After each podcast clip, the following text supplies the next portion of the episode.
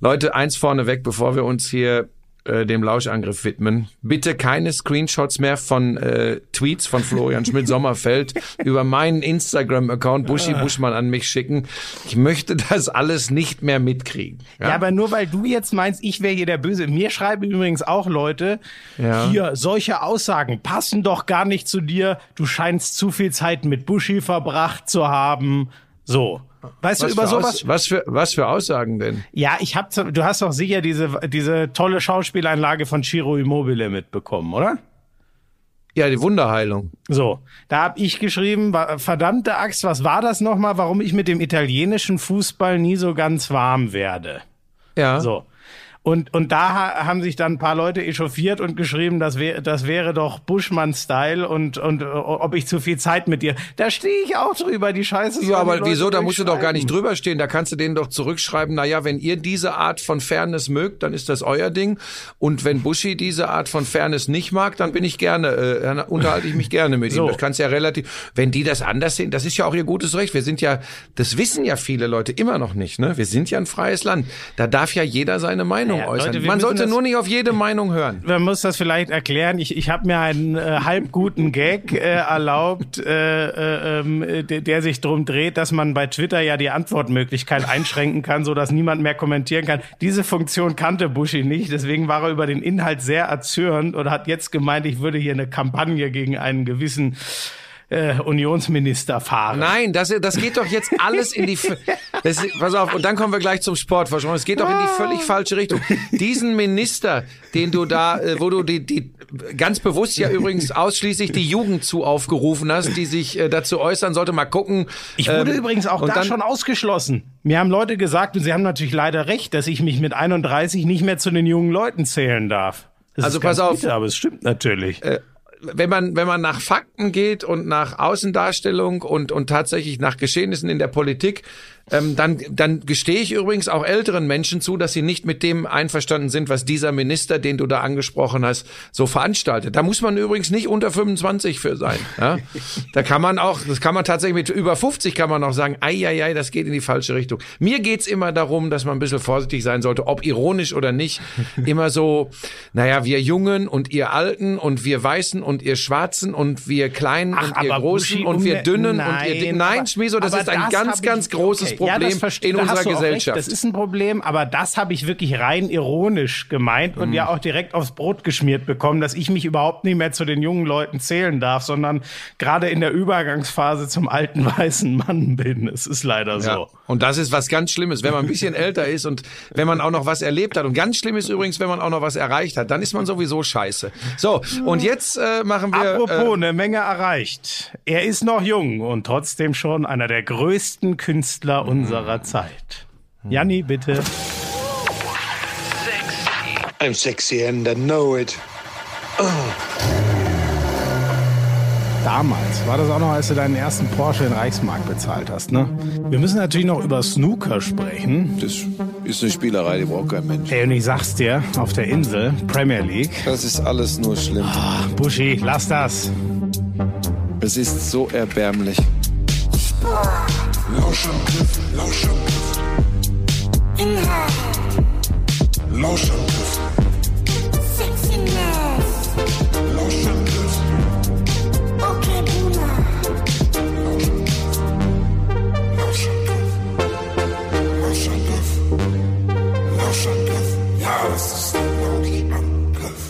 So. Hm, da ist er wieder gewesen. Es ist, war ein schwieriger Einstieg. Ne? Es beschweren sich ja Leute. Die, es kommt ja gerne an dieser Stelle folgender Satz. Vielleicht kommt er ja auch wieder in irgendwelchen Bewertungsforen oder so. Eigentlich ein ganz akzeptabler Sportpodcast. Es sei denn, sie schweifen ab. Schuster, bleib bei deinen Leisten. wirklich hat das mal jemand? Oh, Nein, also aber, du, aber du kennst es doch. aber komm, lass aufhören, jetzt schon wieder zu mobbern. Ja. Aber Schuster, bleib Nein, bei deinen Leisten ist wirklich der, das ist wirklich für mich der Tod. Und weißt du, was übrigens geil war? Die Leute sind so, das ist so witzig. Ähm, ich habe doch letztes Mal erzählt, dass, äh, dass ich total allergisch auf den Satz bin, was für ein Spiel hast du denn gesehen? Dass man ja mhm. gerne alles kritisieren kann und darf, was ich schreibe und anderer Meinung sein kann. Und dann hat natürlich unter meinen ersten Tweet nach dem Podcast direkt einer nur geschrieben, geschrieben, was hast du denn für ein Spiel gesehen? Aber Wobei- den habe ich zum Glück durchschaut. Ja, so genau. Und wie gesagt, ein bisschen Spaß muss auch sein. Und zum Thema Schuster bleibt bei deinen Leisten, wenn die ganzen Volltrottel, die das immer schreiben, auch wirklich mal machen würden, dann würden sie wenigstens die Schnauze zum Sport und zu Kommentatorenleistung und zu sonst was halten, dann würden sie bei ihren Leisten bleiben. Deshalb, Leute, macht das. Ja, macht das. Schön. So. Obwohl, die hören uns ja hier gar nicht zu. Wir haben ja nur, wir haben, Wir ja haben nur Edelklienten hier. Ganz liebe Leute. So, was äh, fällt, ist dir denn aufgefallen, als du mal genau auf die Liste geguckt hast, wer alles äh, das Halbfinale ich, erreicht sag, hat? ich sag's gleich und ganz ehrlich, ich habe einen flehentlichen Tweet, ich weiß nicht, ob dir der auch schon, schon geschickt worden ist. Ich habe geschrieben, ähm, äh, okay, Leute, wir, wir waren uns beide einig, dass die Spanier die Schweizer besiegen, auch wenn es mit Hängen und Würgen war. Ähm, Buschi hat gesagt, dass Toni Kroos aus der Nationalmannschaft zurücktreten wird und dass Italien 2-1 gegen Belgien gewinnt. Und Bitte Dänemark macht jetzt 2-1 gegen Tschechien? äh, der- genau, also es war noch am Tag davor. Ich habe am Samstagabend schon geschrieben, bitte macht jetzt irgendwer ein Tor, sonst habe ich gar keinen Bock auf die Ausgabe vom Lauschangriff. Auf die Pass auf, und das Gute Ja. ist ja, du hast ja noch Glück gehabt. Die Spanier kommen ja erst nach Elfmeterschießen weiter und die Engländer gewinn's dann doch deutlich höher als 1-0. Aber Aber unterm das, Strich, da warst du ja auch eine. Also du hast doch wirklich jetzt alles richtig. Ich glaub, Alle wir waren uns vier ja, richtig. Wir waren Alle uns ja auch bei richtig. allen einig, nur ich dachte, die Belgier packen's und du hast gesagt, Italien 2-1. Aber hast du nicht sogar auch 2-1 Dänemark gesagt? Hast du nicht da sogar auch das Ergebnis? selbstverständlich. Wobei, aber Ich bin England ehrlich du, gesagt glaub enttäuscht, dass ich die 1-0 beiden gesagt, anderen ne? Ergebnisse nicht auf dem Punkt Ja, ja, hatte. ja, ja, komm. Jetzt äh, fahr dich mal runter. Nein, das ist doch total. Das, das, pass auf, wenn man sich, Nee, aber das muss man dir jetzt schon auch mal lassen. sagen, wenn man sich feiern lässt für richtige Ergebnistipps bei, in einem Viertelfinale der so Fußball-Europameisterschaft, oft, das wie wir arm. jetzt auf dir rumgehackt haben für Ja, nicht aber- eingetretene Ergebnisse, können wir dich jetzt schon auch mal loben, weil vier aber Schmieso, das ist- das ist Größe und die hat man meist- Ergebnis anzusagen. Ja, dann mach, lass mich das eben machen. Und dann noch den Rücktritt eines Nationalspielers zwei Tage vorher zu sagen oder drei oder vier, ich weiß nicht so. Also das, äh, das kann man schon mal würdigen an der Stelle. Weiche Faktoren, Schmiese und danke, aber im Alter wird man milde und weiß und ich weiß, dass mir es viele da draußen gar nicht glauben, aber ich weiß, dass ich da ein paar Glückstreffer gelandet habe. Geil ist wieder die Geschichte, da gibt's die ganz Schlauen. Als ich gesagt habe, habe ich doch vorhergesagt mit dem Rücktritt. Ja, das war ja wohl allen klar. Das sind die allergeilsten, die dann immer kommen. Ja, oder heute im Fernsehen sitzen sie. Ja, da war ja mit zu rechnen. Dann sollen sie es doch mal vorher sagen. Ich meine, ich kann das sag- auch immer hinterher bestätigen und sagen, ich habe das alles gewusst. Was soll denn so eine Scheiße? Sie es vorher sagen und einen sich doch freuen lassen? Da habe ich mich nämlich, was heißt gefreut? Aber da habe ich gedacht, Mensch, da hat mein Bauchgefühl mich nicht getäuscht. Und die ganzen Schlaumeier, die dann um die Ecke kommen, sagen, ja, das habe ich mir auch gedacht. Ich habe es genau gewusst. Nee, ja. ich sag, also jetzt, wo, weißt du, ähm, wenn man, äh, ich habe mir gestern auch äh, äh, Tonis Podcast nochmal angehört, wo er das erklärt hat, aus seiner Sicht nochmal etwas ausführlicher als mit seinem, äh, in seinem Statement. Ähm, und das ist ja das, woran du, was du wahrscheinlich schon ein bisschen vorausdeuten konntest und ich eben nur hinterher, aber es macht natürlich absolut Sinn. Ne?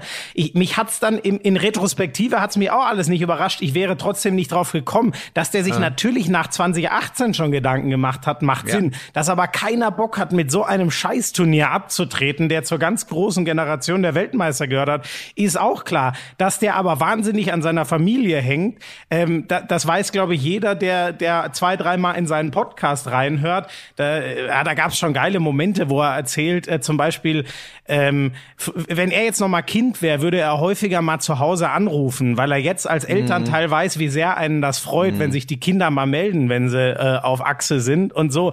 Daran hört man ja schon raus, was in dem seinem Leben inzwischen mindestens eine genauso große Rolle wie die größten Fußballspiele spielt, wahrscheinlich eine viel größere. Naja, und so fügt sich das alles zusammen und dass der dann nicht gerade noch Bock hat, für die WM 2022 in der Wüste was dran zu hängen, das macht ja auch absolut Sinn. Ja, und ich habe es ja schon in der Begründung, warum ich das gedacht habe, dass es passieren wird, habe ich ja auch gesagt. Ne? Wenn, wenn wenn man sich mit ihm so ein bisschen beschäftigt hat, dann ist nicht nur die Familie, dann ist es, der kann das auch sehr gut einschätzen, ähm, wo die Reise hingeht, fußballerisch. Der weiß ganz genau, dass er mehr auf sich achten muss, dass das schon, schon auch ganz klar, das liegt in der Natur der Sache, schwierig genug wird in den nächsten Jahren bei Real. Auch da drängt man ja auf einen Umbruch. Der steht jetzt an in der Fußballnationalmannschaft. Du hast es angesprochen. Auf diese, auf diesen Mister nächsten Winter hat irgendwie keiner, also von uns zumindest so richtig Lust. Ähm, er, weiß, er muss auf seinen Körper aufpassen und es ist, es passt halt nicht in diese komische Fußballwelt und es passt schon gar nicht in das Image, das Toni immer vor sich hergeschoben hat. Aufgrund seiner Art, aufgrund seiner Körpersprache, teilweise ja sogar aberwitzigerweise aufgrund seiner Spielweise. Natürlich ist er für viele immer noch der ar arrogante Lackel, Querpass Toni und was sie nicht alle gesagt haben. Und wenn ich ganz ehrlich bin, so klar der in der Birne ist, so klar er immer verneint, dass ihm das nahe geht, ich kann mir schon auch vorstellen, ist jetzt nicht der Grund für seinen Rücktritt, aber auf diese, ja, ich habe das auch alles gewusst im Nachhinein, ähm, Leute, hat er einfach keinen, da hat er einfach keinen Bock und das kann ich total verstehen. Und wie gesagt, wir kennen ihn ja jetzt auch nicht super gut, aber das war schon mein Eindruck damals beim Besuch in Madrid ähm, als, als das Familienleben ja erst so richtig losging für ihn. Und jetzt ist es das erst recht. Das ist ihm sehr, sehr wichtig. Und nichts könnte für diesen, natürlich ist es auch ein junger Millionär und der kann sich das erlauben, aber nichts könnte mehr für diesen jungen Kerl sprechen als die Entscheidung und die Begründung dieser Entscheidung. Ich ziehe davor absolut den Hut, was ja nicht heißt, dass man ihn äh, nicht auch mal kritisieren durfte oder darf, wenn er Fußball spielt. Das ist sein Job und dein Job oder mein Job ist im Zweifel auch ja. mal äh, zu sagen, äh, das war nix, Toni. Und dann wird der sagen, oh ja, dein Kommentar aber auch nicht. Und dann muss man äh, damit umgehen können. Also das ist alles vollkommen in Ordnung. Aber, ähm, aber weißt du, was das Schöne ist? Jetzt hat er ja im Sommer deutlich mehr frei. Gut, der nächste Sommer wird er eh ganz anders. Und hatten wir nicht mal lose ausgemacht, dass wir dann zu dritt nach Wimbledon fahren und dort die Sky-Berichterstattung über den Haufen schmeißen? Ja, ich wusste ja bis vor kurzem gar nicht, dass äh, Sky Wimbledon überträgt. Was? Ich hab doch, das hab ich doch erzählt. Ich hab doch mal bei Insta Live äh, nach der Frage, äh, was noch so ein, ob ich noch einen Kommentatorentraum hätte. Ja. Und dann habe ich angefangen, habe gesagt, naja, so einen richtigen Traum habe ich eigentlich nicht mehr im Sport, weil ich echt viele geile Sachen kommentiert habe. Aber wenn du mich jetzt so fragst, dann, wenn ich bei einem Sender arbeiten würde, der mhm. Wimbledon überträgt. Und Roger und Roger Federer stünd im Finale, dann würde ich gerne ein Wimbledon-Finale also, mit Roger Federer kommentieren und dann und dann schrieb einer, du arbeitest doch beim Sender, der Wimbledon überträgt und dann habe ich, oh Scheiße, ja Sky überträgt Wimbledon, ja, aber die kämen ja im Leben nicht auf die Idee, mich Tennis übertragen Also du bist wirklich Ah, oh Gott. Ich habe gerade nicht ja, wie die auf die Idee gekommen sind, mich Fußball übertragen. Schon schlimm genug. Auch da gibt's äh, gab's lange Diskussionen, aber es hat sich dann ja. nicht verhindern lassen.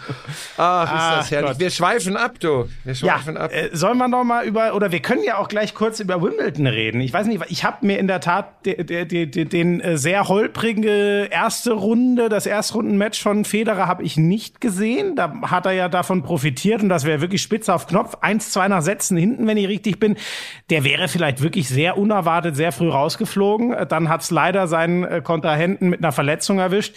Das Drittrundenmatch, das was gestern war, wir nehmen am Sonntag auf, habe ich auch nicht gesehen. Das schien aber bis auf einen Satz sehr souverän zu sein. Da habe ich nur eine kurze Zusammenfassung was war das? gesehen. Gasquet oder was war oder oder nee, nee Gasquet war genau war das, was ich Runde. gesehen habe, genau. Nee, und da hat ja. er richtig geil gespielt. Der erste Satz war richtig umkämpft, da war der Gasquet, hatte man wirklich, du weißt, oft bewahrheitet sich's in Fünf-Satz-Matches nicht, aber da war es wirklich so, der erste Satz war auf Top-Level, den hat Federer sich dann gezogen und danach, finde ich, war der, Ah, wie er halt auf Rasen spielt. Wie, ja, wie aber Gasquet, ist, Gasquet ist auch nicht mehr in der Blütezeit seiner Karriere. Das muss man schon auch sagen. Das ist nee, auch eher im Herbst. Ne? Der hat ja auch eher so ein bisschen, ja. sagt man ihm nach, soweit ich da richtig bin, sein Talent auch so ein bisschen, sagen wir nicht ganz ausgenutzt. Ne? Und äh, ja, deswegen. Ja, ja. ja. Mach's nicht wieder mit einem Vorwurf. Da tendierst du ja immer ein bisschen zu, sondern mach's einfach. Der hat sicherlich nicht, ja, nicht alles rausgeholt. Aber ist, ist bei mir so ja auch so. Sonst wäre ich heute Handballprofi und nicht hier armseliger Podcast. Podcast. Pass mal auf, die, den Quatsch habe ich neulich in einer, in einer, in, also das habe ich neulich gelesen. Ist du, ah, hast du das eigentlich selbst gesagt oder hat sich da irgendeiner einen Scherz erlaubt? Nee, nee, das ist, äh, das ist eine gängige Meinung. Weißt du, der alte Svetislav Pesic, der hat über mich mal gesagt, ähm, ich das hätte durchaus Potenzial für Nationalmannschaft. Jetzt mal ganz ehrlich. Ach nein, das warst ja du. Du hast in der Jugend Handball gespielt und warst in der Jugend ganz okay. Ah. Und dann hast du irgendwann in der Jugend noch aufgehört. Und jetzt, wen hast du da, also jetzt ganz ehrlich, wer hat das geschrieben? Das ging, glaube ich, um deine neue Sendung da in Sat 1 mit der Johanna Klum. Und zu jedem ja, von euch gab es irgendwie zehn Fakten. Übrigens Neun. wurde da auch Schleichwerbung, wurde da auch Schleichwerbung äh, für den Podcast hier gemacht. Ne? Richtig. Ja. Äh, da, und auch da wurde ja gelogen. Auch da wurde dann ja behauptet, ich würde fälschlicherweise immer Ja. davon sprechen, dass du in Amsterdam die Coffeeshops Oh. aufgesucht hättest. Da wurde geschrieben, dass du nicht einen einzigen von innen gesehen hast. Da Ja, kann ich an dieser so. Stelle der Produktion und Redaktion deiner Sendung da nur empfehlen. Ähm, ich kenne dich schon ein bisschen länger. Man sollte dir halt immer auf Schritt und Tritt folgen, sonst tust du einen bei der Erbse und verschwindest kurz und wenn du dann wieder diesen glasigen Blick drauf hast, dann sollten sie wissen, wo du warst. Du bist wirklich so ein Vollvoll. Ja, es ist wirklich der schlechteste Kollege, den man sich wünschen kann. Komm, Nein, lass Schmieso würde nie, zum- würde nie in einen Coffeeshop gehen. Er war in Amsterdam, um zu arbeiten. Tennis. Also, Ach, wollen wir jetzt mit Tennis anfangen? Ja, wir waren doch schon bei Wimbledon. Ist das nicht ein EM-Special? Ach nee, wir sind ja jetzt, wir nehmen Sonntag auf, kommen aber Montag drauf, ne? Ja, genau. Deswegen Ganz sind wir regulär. quasi eine normale Ausgabe. Ähm, genau. Ich muss. Okay. Äh, Gegen wen hat Federer denn dann dritte Runde gewonnen? ach, sag mal, das habe so ich viel- gar nicht mitbekommen. Hat der, hat der Kyrgios äh, aufgegeben oder Ja, was? ja, ja, stand 1-1 Sätze und er musste aufgeben. Oh nein, das war eigentlich, ich hab, ich dachte, das wäre abgebrochen wegen Dunkelheit oder Nein, nein, so. nein, nein, oh, nein, weil das wollte ich mir unbedingt noch angucken, weil die zwei finde ich ja so geil. Der Ali- Ogier Aliassim ist ja wahrscheinlich der so der legitime äh, Federer-Nachfolger, was den Stil angeht. Und Kyrgios ist ja eh die geilste. Ja, Sau aber den kannst du dir Tour. jetzt äh, in der nächsten Runde trotzdem angucken. Der spielt nämlich gegen Zverev. So, und das wird spannend. Zverev habe ich nämlich auch ein bisschen was gesehen und der hat auch, ähm, hat ja gegen Taylor Fritz den ersten Satz verloren und Ja. dann doch noch ziemlich souverän, ja, was heißt souverän? Ein Tiebreak hat er gebraucht, aber er hat zweimal über Breaks und über einen Tiebreak gezogen und was ich von dem gesehen habe, war schon, das sah schon geil aus. Wimbledon war ja immer das Turnier, mit dem er am ehesten so gefremdelt hat. Da hat er jetzt schon seine Bestmarke mit Achtelfinale wieder erreicht. Ich weiß, hast du auch was gesehen von ihm? Also ich finde, er, er sah sehr beweglich, wuchtig, guter äh, Aufschlag kam. Ähm, das, was man halt so von ihm äh, äh, braucht. Und mental müssen wir, glaube ich, eh nicht mehr drüber reden. Da ist er nicht mehr so. Ja, hat er ja auch selber mal gesagt, wie große Schwierigkeiten er da hatte nach einem verlorenen Satz, dass er gleich alles umkippt. Das hat er ja inzwischen echt abgelegt. Er kommt ja regelmäßig von 0-1 oder sogar 0-2 zurück. Ich habe nicht viel gesehen, weil ich ja bimse wie ein Malocher momentan. Äh, Wir haben ja alle sieben ja. Vorrunden, alle sieben Vorrunden von Ninja Warrior sind schon im Kasten. Ähm, ich habe aber ein bisschen was gelesen. Er hat selbst äh, zum Spiel gegen Taylor Fritz gesagt, dass das beileibe nicht sein bestes Tennis war. Das hört man häufiger von ihm in letzter Zeit, aber er hebt immer darauf ab. Und das ist ja auch vollkommen richtig. Du kannst nicht ähm, wenn du, selbst wenn du den ganzen Weg gehst, sieben perfekte Matches bei einem Grand Slam spielen, äh, sondern du wirst immer mal durch so einen durch so einen Slump, sa- sagen die Amerikaner, wirst du durch müssen. Ähm, das scheint ihm bisher wieder gut zu gelingen. Jetzt wird sehr interessant äh, gegen Ogier Aliassim.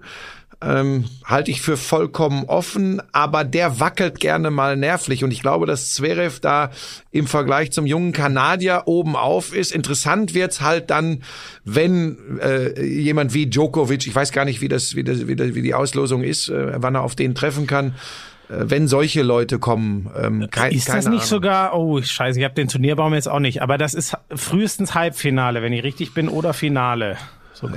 Ja, Ah, ich ja, weiß Zverev ist an vier, Zverev ist an vier gesetzt, äh, äh, ja, Djokovic Ja, dann wäre es Halbfinale. eins. Dann wäre es Halbfinale, ne? Zwei und drei treffen sich und vier und eins im, im Halbfinale. Dann müsste der Baum so sein. Ich hoffe, ich erzähle jetzt keinen Quatsch, aber so ist es ja dann in der Regel.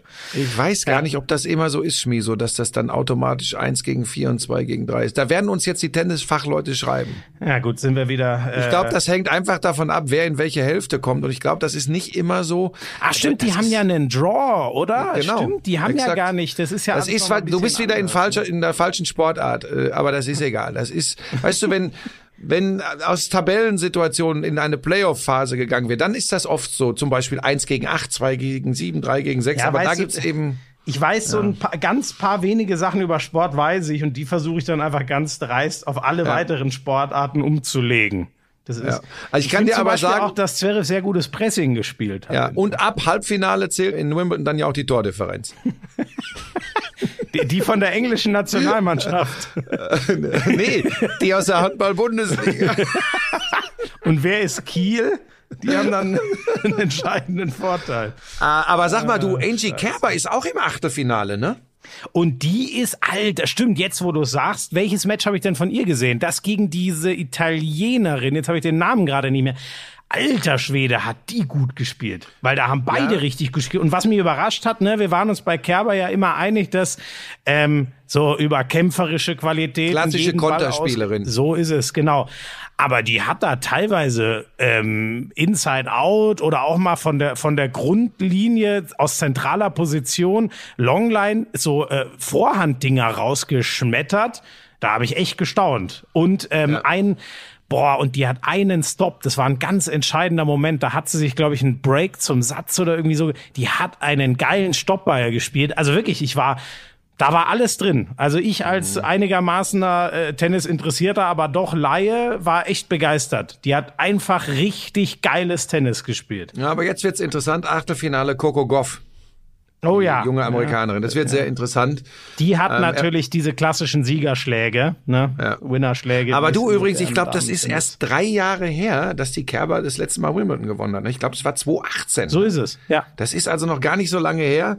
Äh, ja, ich gebe ja zu, ich war schon immer so ein bisschen im Abgesang. Ich habe wirklich gedacht, so die letzten Monate, wenn ich drauf geguckt habe, nicht nur auf die Ergebnisse, sondern auch wie sie gespielt hat, dass da, dass da nichts mehr geht. Aber Rasen ist schon, Rasen ist schon einfach besonders. Ne? Dann Ja, ist es natürlich auch eine besondere Besetzung dieses Jahr bei Frauen und Männern. Weißt du, also wer weiß, dass da was ist geht. Es ja ne? auch so, ich finde schon, das ist das, was, was beim Damentennis irgendwie cool ist. Also so sehr wie diese Ära der großen drei lieben, ne? Aber im Damentennis ist ja viel mehr Fluktuation und du wirst mal hoch. Ich meine, jetzt ganz ehrlich, wenn er selber so durchzieht wie bisher, ist jetzt auch schon klar, dass Djokovic dieses Turnier gewinnt.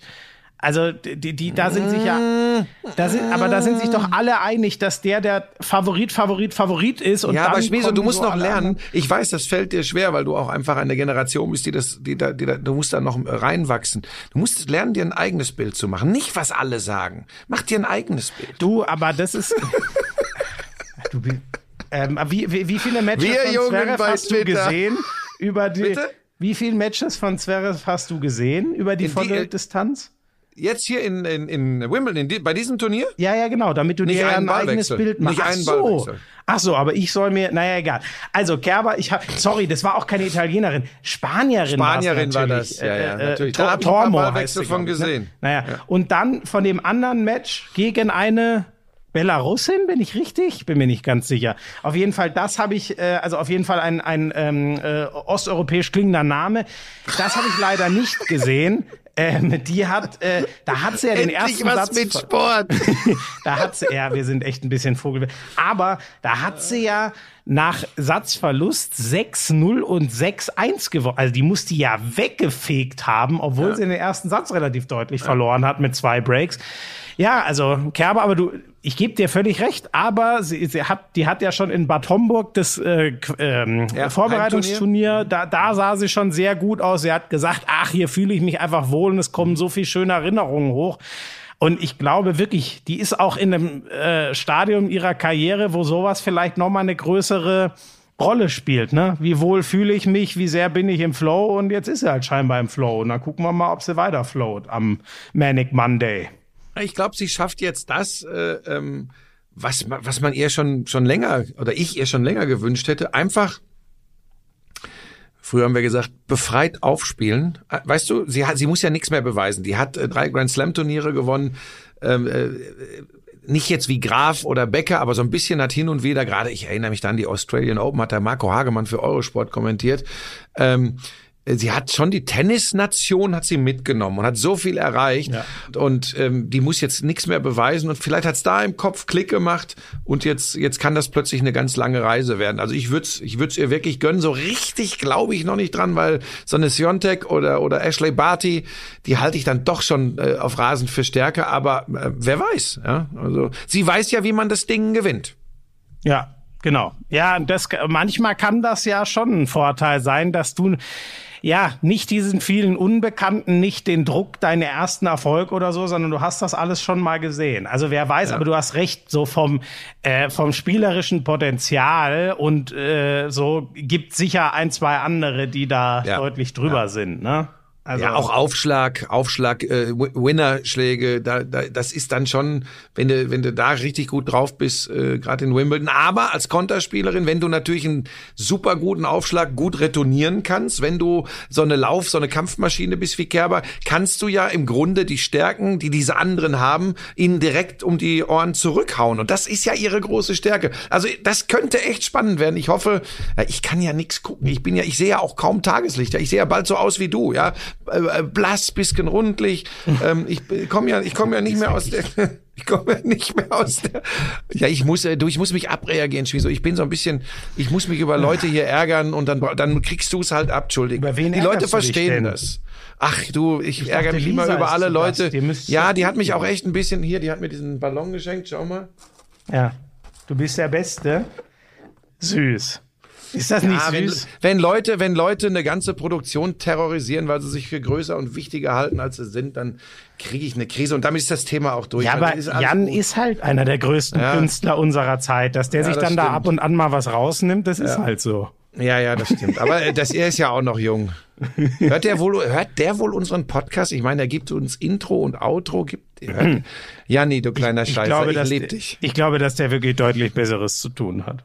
Aber ich Ja, der, du, der muss immer mit dem Hund raus, Suki. Und die ist völlig verrückt. Das ist eine Hündin. Äh, Seit der äh, mit der ganzen Sippe hier in Köln ist, äh, seit ein paar Wochen, werden hier permanent Radfahrer, Fußgänger und andere Hunde angefallen von der Hündin von Jan Köppen.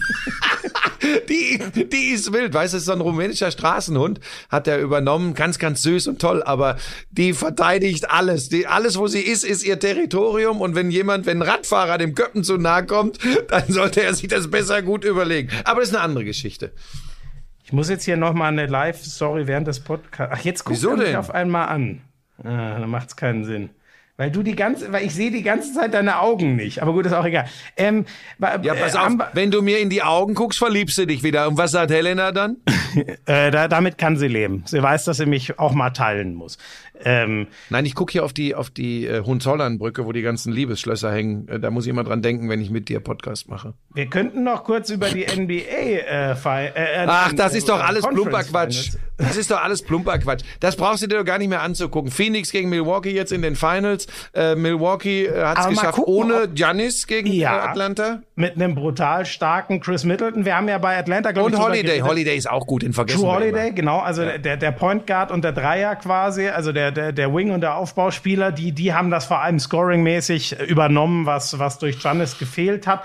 Und auf der anderen Seite, ähm, Trey Young kam ja sogar zurück, glücklicherweise in dem Spiel. Ja, aber in war nicht sein sechs, Spiel. aber genau, hat äh, totale Offenheit gehabt, was, was das Scoring angeht. Und die haben, ich weiß nicht so, äh, Bogdanovic hat ja schon immer so 20 geliefert in diesen, äh, in diesen Playoffs und, und äh, mit Reddish hatten sie noch einen, der von draußen wie wild geballert hat in dem Spiel, aber es hat relativ deutlich mit elf Punkten nicht gereicht, äh, also 118 zu 107 war es und man hat halt schon bei den Hawks gemerkt, ne, Jung und so ein Huerta, über den haben wir auch schon mal geredet, Kevin, ähm, de, de, ja, der, der hat mal die großen Spiele gehabt, aber dann eben auch mal die Spiele mit fünf Punkten. Das ist halt in einem Spiel sechs dann schwierig von einem Starter, der 30 Minuten spielt. So, und jetzt ist es, naja, sagen wir mal, ähm, also ohne Giannis sehe ich sie gegen Chris Paul und Devin Booker, die jetzt auch noch ein paar Tage mehr Ruhe hatten, weil die ja schon länger durch sind durch ihre Westserie.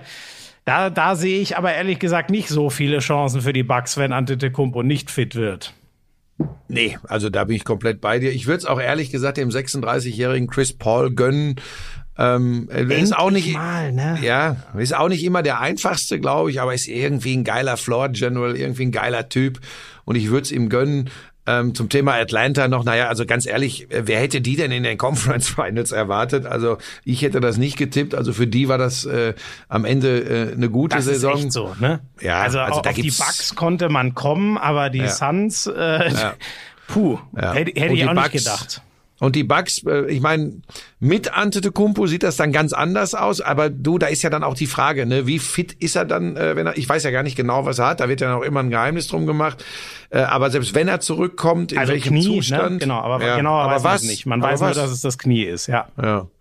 Also von daher, keine Ahnung. Ähm, Ja, äh, die Nächte werde ich mir nicht um die Ohren hauen und äh, ja, morgens mal ein paar Zusammenfassungen, wie, wie sich das so entwickelt. Aber äh, es ist schon einfach dieser Wermutstropfen, dass so viele der Superstars äh, nicht aktiv an diesen Playoffs teilnehmen konnten durch Verletzungen. Das haben wir aber letztes Mal schon alles besprochen.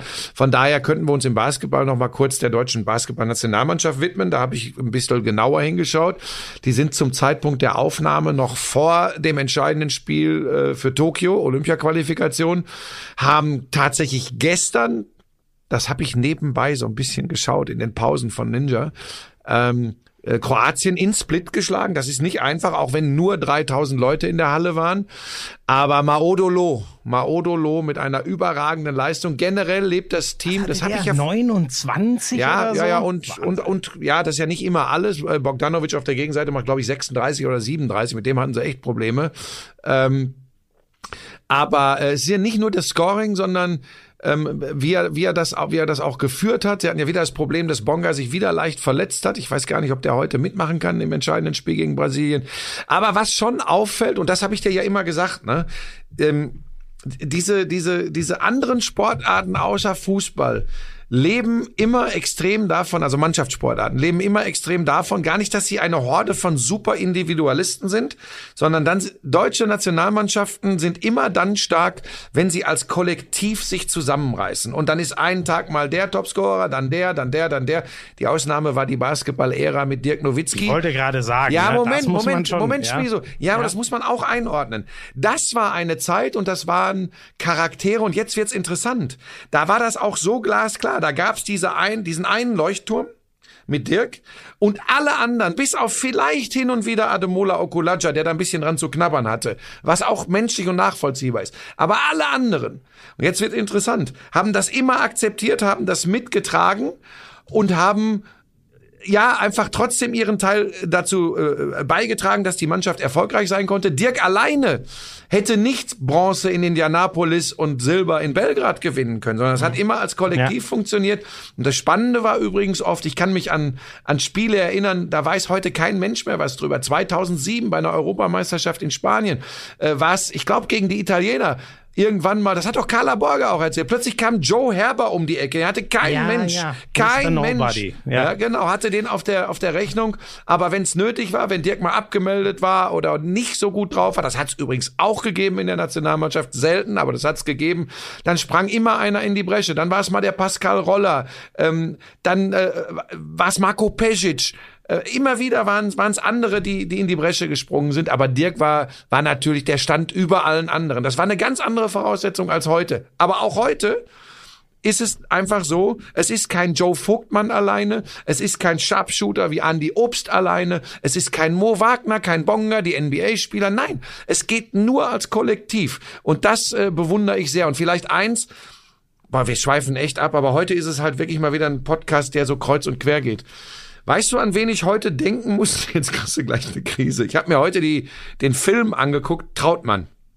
Über Bert Trautmann, den Ah, ja. deutschen Keeper von Manchester ja. City. Ja, mit gebrochenem Genick.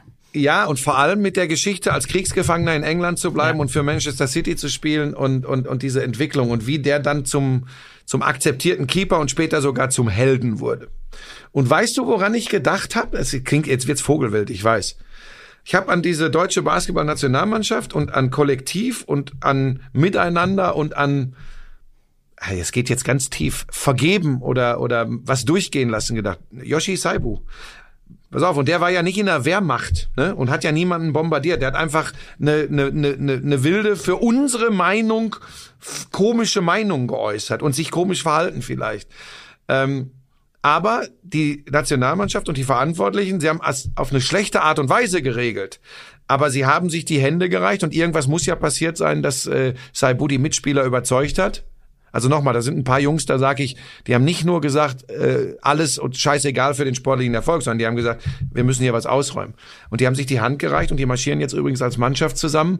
Und vielleicht springen wir mal über unseren eigenen Schatten und sagen, er ist Teil dieser Mannschaft, die im Moment als Team super funktioniert. Wir vergessen das nicht alles, was da war, aber wir sind bereit, er hat, zu verzeihen ist ja, ist ja vielleicht äh, viel zu weitgehend, aber das zu akzeptieren, dass die Mannschaft gesagt hat, wir nehmen ihn auf und wir gehen den Weg mit ihm gemeinsam. Ich weiß, das fällt dir schwer, das ist mir klar. Und ich weiß auch nicht, ob es richtig ist. Aber ich habe zumindest mal drüber nachgedacht. Ich sage das, weil auch der wieder ein gutes Spiel gemacht hat gegen Kroatien. Naja, du hast äh, die entscheidenden Punkte, deswegen will ich auch, will ich auch gar nicht nochmal aufführen. Äh, letztes Mal schon gesagt, eigentlich hätte es da von Ingo Weiß, ja. dem Präsidenten, eine klare Entscheidung geben müssen. Jetzt, wenn die Mannschaft sagt, es gab da Äußerungen, so mit denen wir d'accord gehen können, dann ist das schon mal ein guter Schritt. Das wäre halt schön, wenn es die dann auch mal öffentlich gibt, weil sonst sieht es ja, ja. immer noch so aus, als ja. äh, wäre da eigentlich.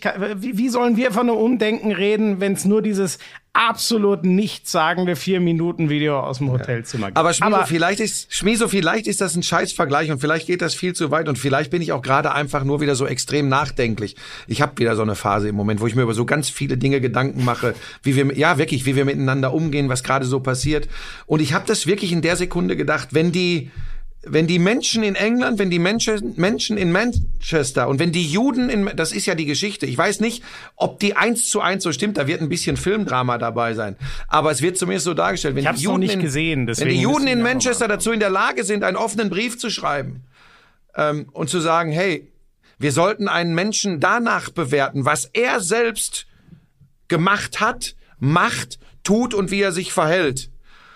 Ey, verdammte Scheiße, wenn die das geschafft haben, nach dem Zweiten Weltkrieg, dann sollen wir es nicht schaffen, einem Yoshi Saibu zu ermöglichen, einen vernünftigen Weg zu gehen? Ey, entschuldige bitte, wie Nein, bekloppt ja, sind da wir hast denn? du völlig recht. Aber also. dann muss er halt auch einen vernünftigen Weg gehen und ein paar Sachen immer noch mal gerade rücken. Also ich nehme aber nicht pass auf, an, pass auf, dass der Schmizo, Trautmann damals wachsweich gesagt hat, ach, aber einiges war da auch, mein Gott, äh, vielleicht ganz Nein, aber Schmiso, er hat zum Beispiel, so, so, wie, so ist es in dem Film, ich nochmal, ich muss jetzt vorsichtig sein, was da, was da, ist ja nicht in Hollywood gedreht, sondern wahrscheinlich irgendwo äh, Babelsberg oder so, keine Ahnung. Aber äh, was da jetzt Kino oder Film ist, aber ähm, wenn das richtig dargestellt ist, hat er zum Beispiel gesagt, wir hatten keine Wahl. Ähm, da weiß ich ganz genau, dass ganz viele Leute sagen, und so wurde es auch dargestellt, ja, ja, das sagen alle, wir hatten keine Wahl. Also der hat auch nicht hingestellt und hat sich jetzt im ersten Schritt mal entschuldigt. Ja? Ähm, dass er Kriegsteilnehmer war beim Kriegstreiber oder in der Wehrmacht. Äh, ja, ne? gut, aber wie gesagt, da finde ich den Vergleich jetzt ein bisschen krumm. Ja, Saibu kann sich sicher nicht hinstellen ja. irgendwann und sagen, ich hatte keine Wahl, als bei dieser ja, ja, Demo da, mitzulaufen. Da weißt du, deswegen 100, ist das ziemlich, äh, das passt dann nicht so ganz. Aber lass es uns nicht. Aber du äh, weißt, glaube ich, was ich meine. Ne? Ich weiß, was du meinst. Zweite Chancen hat jeder verdient. Genau. Wie gesagt, mir fehlt dafür halt ein klares Bekenntnis, dass er das auch wirklich äh, nicht so gemeint hat, sondern damals ein bisschen Pfeil im Kopf ja. hatte. Und Schmieso, tu mir eingefallen und ihr da draußen auch versteht mich jetzt nicht falsch. Ähm, ich, bevor das kommt. Ja, dass du das nicht gleichsetzen willst, hat glaube ich jeder genau. verstanden. Und dass ich und dass ich übrigens das, was äh, wie Yoshiko Saibu und seine äh, äh, Freundin äh, Alex Wester sich geäußert haben, also, dass ich das auch nur in irgendeiner Form teile. Jeder, der mich kennt, weiß, nein, das fand ich ganz schlimm. Ähm, aber ähm, da, das ist mir nur wichtig, dass jetzt keiner denkt, jetzt nimmt er den äh, Yoshi Saibu in Schutz. Als Mensch nehme ich ihn in Schutz, weil ich sage, jeder hat eine zweite Chance verdient, äh, aber nicht für das, was er da gesagt und auch getan hat. Das ist mir noch ganz wichtig. Richtig. Das fehlt halt noch, dass das mal richtig ausgeräumt wird. Ja. Gut, aber ähm, sie spielen, Moment, sie spielen einen super Basketball. Äh, und zwar nicht in dem Punkt, dass sie dass sie wirklich geil spielen. Das war Warte gegen mal, Mexiko. Brasilien ist es jetzt, ne? Brasilien, habe ich ja gerade gesagt. Ja, ja, du musst ja. zuhören, Schmizo. Ich, ah, ich rede auch echt viel heute, sorry. Äh, gegen Mexiko war nix, war echt nix, hat aber knapp gereicht. Gegen die Russen war auch nix, hat aber auch knapp gereicht. Und da ist mir aufgefallen, selbst wenn sie Kacke spielen, ähm, die lassen die, das ist entscheidend für mich. Die lassen die Köpfe nicht hängen, die klatschen sich ab, die, die, die rennen sich die Lunge aus dem Leib und dann gewinnen sie diese beiden Spiele. Und gestern auch starten sie gut, führen, dann plötzlich kriegt äh, äh Kroatien einen Lauf und du denkst, ach du Scheiße, ausgerechnet jetzt hier im Halbfinale verlieren sie und gehen raus. Aber nein, sie kommen wieder zurück und wirklich, und das finde ich so großartig, will das jetzt nicht größer machen, als es ist, aber sie funktionieren als Mannschaft. Ich denke, das wird ein Krimi heute gegen Brasilien. Also nochmal, wir nehmen sonntags auf. Aber ich würde es der Truppe gönnen, weil man mag ja zu Sport Großereignissen gerade stehen, wie man will, ob die Sinn oder nicht Sinn machen. Wir beide wissen, Schmiesos haben wir von allen gehört, mit denen wir gesprochen haben. Für Sportlerinnen und Sportler geht mit der Teilnahme an Olympischen Spielen auch wenn sie unter anderen Rahmenbedingungen stattfinden, einfach ein Lebenstraum in Erfüllung. Ist so. Noch eine kurze Sache zum deutschen Basketball, weil wir auch über Paul Zipser gesprochen haben. Äh, gab jetzt äh, schönerweise äh, ja erste eine ne erste öffentliche Rückmeldung sozusagen von ihm. Ähm, Bilder äh, ja vom vom Rehab sozusagen vom wieder reinfinden hoffentlich ins normale Leben und äh, ah, ich habe mich einfach nur gefreut da ja zu sehen, äh, kann sich jeder auf Instagram anschaut, äh, anschauen, dass er, dass er äh, ja so, so weit wie in einem guten Genesungsprozess, wenn man das so sagen kann, wirkt er erstmal gut, wenn er die Zeit und die Muße hat, da äh, auf Social Media mal ein bisschen was mhm. den Leuten äh, mitzugeben, die sich sicher alle fragen, wie es ihm geht. Ja, ähm, drücken wir weiter die Daumen, dass das äh, ja weiter so gute Besserung weitergeht. Ja. Hoffen wir's. Genau. Ähm, Tour ja, de France sonst, noch schnell. Tour de France. Ja, richtig. Ich ha, da habe ich jetzt in der Tat ähm, nicht so viel. Ich habe am Anfang gesehen und dann ist dieses mit dem Ale Omi Opi Schild passiert. Dann hatte ich eigentlich schon wieder genug von dieser Tour. es ist leider wirklich so, dass damit noch viele, zum Beispiel äh, äh, Primoz Roglic hat ein schwieriges Jahr, aber es gibt wirklich einige, die sagen, ähm, es, es, es, diese Stürze, die vielen, war ja nicht nur der mhm. eine. Es war ja leider mhm. wahnsinnig sturzüberladen ja. die ersten Tage. Die Haut ist einfach brutal aufgeschürft. Der mhm. Körper braucht auch Kraft, um die zu heilen und die hm. zieht's dir dann halt weg. Die sind ja schon voll am Rand von jeglichem, was Menschen möglich ist und das schwebt so ein bisschen, finde ich, ein bisschen bitter über dieser Tour. Sonst ähm, gibt, glaube ich. Pogacar, Pogacar fährt alles in Grund und Boden. Der hat gestern hat er den anderen so aus, ne? Favoriten ne? ja. zwei, drei Minuten abgenommen. Ähm, das sieht fast so aus, als könnte da überhaupt keiner mitgehen. Der ist so stark, äh, das ist wirklich äh, unglaublich. Also das war gestern extrem beeindruckend und meiner Meinung nach äh, war das gestern schon die, äh, es gibt keine Vorentscheidung, ich weiß, es geht an alle Germanisten, aber für mich war es die Vorentscheidung der Tour de France in diesem Jahr, weil auch alle anderen äh, Kontrahenten, ähm, ähm, Yates, Thomas, Roglic hast du angesprochen, ähm, Carapaz habe ich gedacht, aber der wird auch nicht hinterherkommen. Beim Team äh, Bora Hans Grohe äh, konzentrieren sie jetzt auf Wilko Keldermanns, aber auch der ist als Siebter momentan nicht in der Lage, dem Pogacar zu folgen. Also wenn nicht was ganz Komisches passiert, heißt der Tour de France-Sieger auch in diesem Jahr wieder Tadej Pogacar. Der ist wirklich richtig gut drauf. Und zu Emanuel Buchmann, der jetzt doch noch ins Tourteam gerückt ist, der ist äh, nur noch Helfer, Unterstützer für Keldermanns. Er hat gestern irgendwie eine knappe halbe Stunde verloren auf der Etappe, hat dann auch rausgenommen irgendwann. Ähm, aber der wird, wenn, dann kann er vielleicht eine Bergetappe mal gewinnen, ähm, weil sie ihn jetzt auch fahren lassen, weil er in der Gesamtwertung keine Gefahr mehr ist. Aber ansonsten äh, spielt er spielt er keine Rolle. Aber das war ja auch nicht geplant für dieses Jahr. Schöne Zusammenfassung, ne?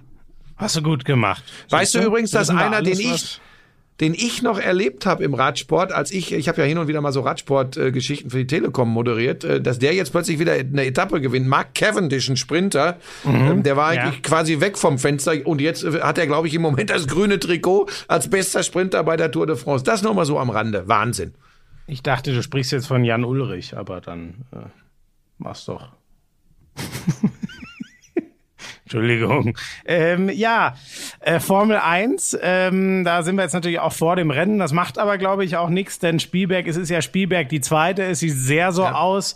Ähm, oder mein Gott, ob es dann schlussendlich so kommt, aber wir haben gerade schon einen kleinen Machtwechsel. Hamilton fragt sich, wo kommt diese unglaubliche Power des Honda-Motors im äh, Red Bull äh, her? Aerodynamisch scheinen sie eh einen relativ großen Vorteil zu haben. Die Red Bulls, da waren sie letztes Jahr äh, schon wohl ebenbürtig und da hat der Motor das nicht so ganz gezogen wie Mercedes. Das sieht jetzt anders aus. Ähm, da, jetzt der Red Bull Ring ist natürlich überraschenderweise die Hausstrecke. Da war das erste Rennen ja schon relativ klar für Verstappen. Ähm, jetzt ist, ist Hamilton startet ja auf drei, glaube ich, ne? Also vier. Nicht, äh, vier sogar, siehst du? Also mhm. da wird's da müsste schon Vogelwildes passieren, ähm, damit das nochmal, ja, da, damit das nicht einen weiteren Ausbau der Führung von, von Max Verstappen gibt. Ähm, heißt ja alles noch nix. Hamilton, jetzt wissen wir endgültig, er hat einiges vor, denn er hat seinen Vertrag nochmal um zwei Jahre verlängert. Das war ja alles so ein mhm. bisschen. Hm, gepoker und nur ein Jahr mhm. und ist man sich doch nicht so grün. Jetzt haben sie sich wohl so zusammengefunden, dass sie sagen, okay, hier den achten, den gehen wir auf jeden Fall nochmal intensiv an. Mhm. Aber Tendenz jetzt gerade ist schon so, dass ähm, Red Bull sogar ähm, zumindest auf so einer Strecke, ist ja eine Strecke, die äh, eher dem Red Bull entgegenkommt, aber auf so einer Strecke Mercedes sogar deut relativ deutlich wegfährt. Das ist schon interessant. Ja, ich bin immer noch ein bisschen vorsichtig. Ich habe das auch nur so mitbekommen, Qualifying. Äh, überragend übrigens Lando Norris, was der im McLaren fährt in diesem Jahr. Muss man wirklich sagen, der ist auf Das zwei. wird Dann auch ist, noch äh, spannend für die Zukunft. wie ich sage, ne? Checo Perez, ne, kommt dann auf der drei. Ja, ja, dein Ähm, Buddy, Checo, so. ihr zwei Checker.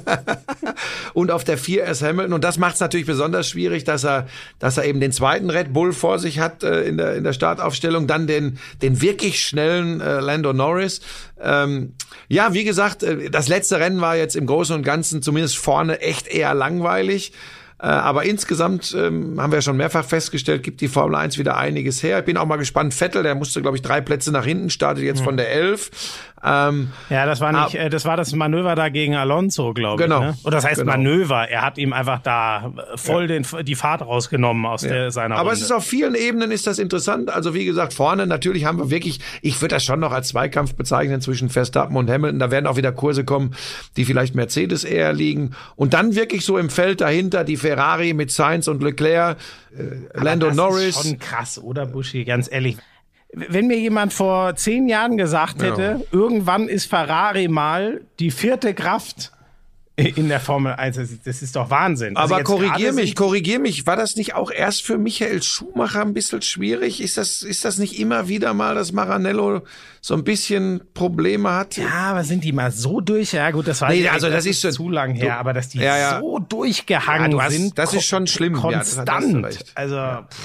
Ja, zumal es ja, zumal es ja zwischendurch immer mal hieß, boah, jetzt also der Motor von denen und die sind aber stark und und da ist ja ist ja wirklich nix, ne? Also die äh, sind auf der Büßerbank im Moment, wobei ja immer wieder mal so ein Aufflackern da ist und die haben ja zwei gute Piloten mit Leclerc und auch Carlos Sainz ist ein richtig guter Formel 1 Fahrer, aber du hast schon recht, spannend ist eben, dass das McLaren ihnen da den Rang abläuft als dritte Kraft. Ähm, ja, aber das ist, ich finde das, ich finde das ich meine, spannend. und die, Buschi, ja. Sie sind, also wenn wir die Teamwertung anschauen, sind Sie punktemäßig deutlich näher an der Scuderia Alpha Tauri als an Ja. Red Bull und Mercedes. Also das ja, ist schon, Ja, ja, ja, ja. Davon sind sie Meilen krass. weg, da hast du recht. Ja, ja. Davon sind sie Meilen weg. Aber ach, ich finde ich gar nicht so schlimm. ist, halt, ist, ist halt der Mythos Ferrari. ja, ich liebe, bei mir ist der ja. voll. Da bin ich als Kind über die Schumacher-Jahre zu hart dran, dran Ja, das verstehe ich, das verstehe ich. Da ein bisschen, ein bisschen Du träumen. setzt dich eher mit Leuten wie Checo Perez auseinander. Ich, ich hänge eher an der roten Göttin. Du, ich sag's dir, wie es ist. Ich war, äh, für mich in der Formel 1 gibt's, ich bin auch nicht der, der sagt, mein, mein Held äh, dieser Sportart ist Michael Schumacher. Mein Held dieser Sportart. Und ich habe geweint, als er in Imola tödlich verunglückt ist. Ist Ayrton Senna gewesen. Ganz Mhm. Ja, deutlich. ja. Den hast du gar nicht so bewusst erlebt. Nee, leider Aber ähm, für mich und was Geburt. dieser Mann auch für eine Nation, für Brasilien bedeutet hat, klar, die sind auch immer ein bisschen emotionaler als wir Europäer. Aber dieser Mann, was man so mitbekommen hat damals, der hat das Autofahren auf eine völlig neue Ebene gehoben. Das war schon, das war schon sehr besonders, muss ich sagen. So, Gut, ich, ich schweife ab. Ja, ähm, äh, Fußball wollten wir noch besprechen. das wollten wir auch noch mal. Davor noch kurz Snooker. Hast du das mitbekommen? Ah, du willst mir doch jetzt nicht sagen, dass jetzt gerade irgendwo wieder Snooker gespielt wird. Nee, da war auch nichts Wichtiges. Deswegen können wir mit Fußball weitermachen. Leck mich doch am Arsch. Was soll denn, was soll denn eigentlich, pass auf, ich steige in diesen, ich, staub, ich steige in herrlich. diesen Sport-Podcast ein mit einer Ode an dich, wie gut du dich in sozialen Netzwerken immer präsentierst. Was? Und, ach nee, war anders, ne? Ja, das war anders. Da überlegst du jetzt noch mal was von einer Dreiviertelstunde. Ich weiß, in deinem Alter ist eine Dreiviertelstunde verdammt lang her, aber da überlegst du jetzt noch. Ich bin einfach zu aufgewühlt gerade. Mir geht so viel, das ist Wahnsinn, mir geht so viel durch den Kopf, Schmie, so. Dass Aber ich habe ja so Momente. Ich habe so Phasen, wo ich, wo ich so, wo ich so nachdenklich werde, wohin wir so alle gemeinsam reisen, im Job, in der Gesellschaft. Ist nicht gut. Aber manchmal ist auch wichtig. Und dann wieder Spaß in der Bank. Gleich setze ich mich auf den Roller und fahre hier ein bisschen durch die Gegend und dann ist wieder gut. Schön. Ja. Ich habe mir nämlich jetzt einen Roller, ich habe mir jetzt einen Roller gemietet, wieder so einen, so einen feuerroten, wie letztes Jahr schon mal, äh, so ein 300er GTS, so eine Vespa, und dann lasse ich es wieder scheppern und fahre hier durchs Bergische Land und so. Das ist schön. Äh, wo waren wir stehen geblieben? Fußball. Das Ja. erste war ja Schweiz gegen Spanien. Ja, wo wieder alle logischerweise sagen, ach, wir hätten es den Schweizern so gegönnt, ne, mit, mit dem Kampf, aber wenn du halt den Ausgleich einen machst und von vier Elfmeter, das ist schon Wahnsinn. Also einen von vier, da kann ich mich echt selten dran erinnern. Also zwei ja, und vor allem auch, vier, das ey, so mal. viel, so schlecht geschossene Ja. Elfmeter. Das war schon. Auf beiden Seiten übrigens. Witzigerweise, weißt du, das ist jetzt äh, Kü- Küchenpsychologie, aber es ist halt in dem Moment, wo der Busquets gleich mal den ersten für die Spanier, der Busquets, ja, der Chef dieser Mannschaft, der, der die wieder komplett stabilisiert hat, als er dann endlich von, nach Corona zurückkam, dass der direkt mal den ersten liegen lässt. Das ist schon spannend, weil das ist ja gefühlt schon der Moment, wo man sagt, ja, und dann äh, der erste war ja auch drin, äh, nee, oder war es der zweite von den Schweizern? Ich weiß es gar nicht Der mehr. erste aber war drin, die, doch, die haben ihren ersten gemacht. Doch, doch. so, und dann gefühlt bist du ja ganz nah dran. Dann bist du ja jetzt gerade äh, im Driver's Seat sozusagen, ne? Und ab dann hast du was zu verlieren. Und es ist äh, die weichen Faktoren, es ist dann oft so, was zu verlieren zu haben, spielt sich einfach viel, viel schwieriger. Gerade im Elfmeterschießen, wo es fast eh nur noch um Nerven geht. Das fand ich schon interessant. Ähm, und zu den Spaniern, ich weiß, es ist halt, mir hat einer geschrieben, wir, wir, wir hätten das fälschlicherweise als Tiki-Taka bezeichnet, was sie spielen, weil Pep hat mal, Moment, das fand ich ganz interessant, Pep hat mal eindeutig gesagt, Tiki-Taka ist nur der gute, der gewinnbringende Ballbesitz. Ja, aber ganz ehrlich, ich kann doch nicht für mich, Das heißt, auch man nicht sagen, spielt nur Tiki-Taka, wenn man gewinnt. so, ich kann doch auch nicht sagen, Umschaltspiel ist nur das, was Liverpool spielt, 30 Meter vorm Tor den Ball gewinnen und dem Gegner nach 10 Minuten schon drei Dinger eingeschenkt zu haben. Ja, Nein, vielleicht hat das auch irgendwie anders Ist manchmal auch gemeint. 80 Minuten lang in seiner eigenen Hälfte rumstehen und 81 Meter Konter fahren. Naja, Nehmen wir es einfach Ballbesitzfußball. Die haben, die haben im Schnitt über 65 Prozent Ballbesitz bisher bei dieser Europameisterschaft. Genau. Ich habe mich da mal in den äh, Datenbanken umgeschaut. Also was mir gut gefällt, ähm, ist schon so von der wie Feldpositionierung. Sie machen das Spiel mega breit. Die Achter, das was ich dir damals zu Deutschland gegen England, wie ich es gerne gesehen hätte, ge- erzählt, die Achter schieben extrem hoch, weil sie wissen, der Busquets macht das schon zusammen mit den Innenverteidigern, uns zu sichern. Das sind so Sachen, die mir rein von der Positionierung gut gefallen. Aber man hat wirklich das Gefühl, da ist kein ganz hart gesagt, da ist kein Interesse da, das zweite nachzulegen. Warum sollen wir das zweite machen, wenn es 1-0 vielleicht auch reicht? Und das rächt sich halt zu Recht sehr oft. Ähm, und selbst nach dieser roten Karte, sie, also sie, sind die wirklich draufgegangen und wollten das Elfmeterschießen verhindern? Ich hatte nicht das Gefühl mit voller Konsequenz, sondern das war so, ach, gucken wir mal. Und äh, das finde ich halt schon hatten schon die spannend. besseren Chancen als die Schweizer. Ja, ja, so das, hat, muss man das bleiben. stimmt. Der Sommer hat natürlich ein unfassbares Spiel gespielt. Aber das kennen wir ja, glaube ich. Der Underdog wird selten eine Chance haben, wenn er nicht einen herausragenden Torhüter an dem Tag hat. Und ähm, was hast du die rote Karte gesehen? Nee, habe ich nicht gesehen. Hab ich nur Ja, gelesen. okay. Da habe ich mich schon, ich verstehe, dass man die geben kann, aber für mich wäre das so deutlich die, da waren für mich viel mehr die Kriterien einer gelben Karte äh, erfüllt. Das Bein ist angezogen, der Ball ist in der Nähe und natürlich trifft er ihn relativ hart, Kann aber ich nichts zu sagen, Schmieso. Habe ich nicht gesehen. also für mich war das, äh, naja, äh, hätte hätte ich nicht gegeben. Ähm, Zweites. Und dann äh, das zweite an dem Abend war ja Belgien, Italien. Ja. Eigentlich das geilste Spiel dieser K.O.-Runde bisher, oder? Das war Ja, schon. und für mich auch, obwohl, äh, obwohl ich das teile, dass Leute sich ein bisschen, vor allem in der Schlussphase über die Italiener aufgeregt haben. Für mich geht das auch vollkommen in Ordnung, dass Italien das gewinnt. Für mich waren sie auch die bessere Mannschaft über weite äh, Strecken. Ich, ich war dann doch schon ein bisschen enttäuscht von den Belgiern. Ähm, ich finde, dass Italien einen richtig geilen Fußball spielt. Übrigens auch im Ballbesitzfußball. Die haben 58 oder 59 Prozent Ballbesitz bisher bei dieser EM. Äh, die haben, das hat gestern irgendjemand gesagt, fand ich sehr gut, äh, weil das so in Richtung weiche Faktoren geht. Die haben ihr Scheißspiel gehabt gegen Österreich aus ihrer Sicht. Das war das Spiel, wo sie sich Genau. schwer getan haben. Ähm, ich fand, das war ein richtig guter Auftritt. Jetzt bin ich mal gespannt, aber vielleicht kannst du mir das erklären. Dieser Schienenspieler ist er doch, glaube ich. Ne? Wie heißt der Spinazzola, der sich die ja, Achillessehne gerissen hat? bitter, dass der sich Der fehlt schon, ne? Ja, Der wird ja, schon ja. fehlen, ne? Ja, der ist brutal wichtig. Ich ehrlich gesagt so genau kenne ich den Kader gar nicht, um da zu wissen, wer Mhm. da nachrückt. Bei den Italienern bin ich äh, mangels Kommentieren deren Liga äh, gar nicht gar nicht so frisch. Ähm, ich finde aber das, was du gesagt hast, ganz entscheidend. Ich glaube, in dem Spiel war es jetzt nicht ganz so viel. Da war es so 55 Prozent Ballbesitz für die Mhm. Italiener, aber ich, ich bin da voll bei dir, dass ich auch von den Belgiern alles andere als begeistert war, weil ähm, der, der Elfmeter ich hätte den nicht gepfiffen. Ich finde, der Doku geht davor schon zu Boden. Also das war schon mehr ein Geschenk als ein klarer Elfmeter, finde ich. Ähm, und ich finde, äh, die hatten geile Chancen, weil sie eben überragende Einzelspieler, allen voran De Bruyne und Lukaku haben, aber all ihre Chancen waren aus Kontern. Ich fand auch da war wahnsinnig wenig Esprit und Idee in Ballbesitz und da haben mir die Italiener auch viel, viel besser gefallen. Die haben wirklich mit einer Überzeugung einen Plan mit Ball durchgespielt mhm. und sich so Chancen richtig rausgespielt. Und ich finde, das gibt's halt inzwischen viel zu wenig im, im modernen Fußball. Deswegen ja. freue ich mich immer, wenn nicht immer nur der Pragmatismus Fußball, sondern auch mal eine klare, überzeugende Idee gewinnt. Ja, ich fand bei den Belgiern tatsächlich, also das ist ja wirklich diese sogenannte goldene Generation, die müssen jetzt echt langsam so ein bisschen aufpassen. Ja? Also ähm, die haben für die ist es ja fast ein Glück für diese goldene Generation, dass schon in anderthalb Jahren das nächste große Turnier ist. Da können die alle noch mal ran.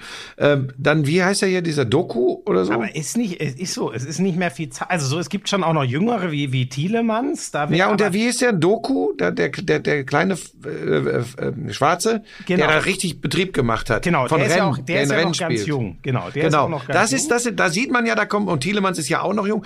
Da kommt ja schon auch was nach. Aber diese Generation äh, äh, Witzel, Lukaku, Diazas, die Abwehrspieler da Vertongen und wie heißt der andere Vermalen und wie die alle heißen und Alda Weier, Alda Weier. Die sind alle schon Alter Welt, vielleicht, aber eigentlich für die allermeisten von denen wird Katar das, das letzte so. sein und ich, ganz ehrlich, ob ein De Bruyne mit seinem Stil, also ich wünsche mir, er ist ein ultra geiler Fußballer, aber weiß ich auch nicht, ob der mit 33 noch so krass spielt, wie er es jetzt gerade tut, ne? Hm, ja, also wie gesagt, das wird, das wird interessant.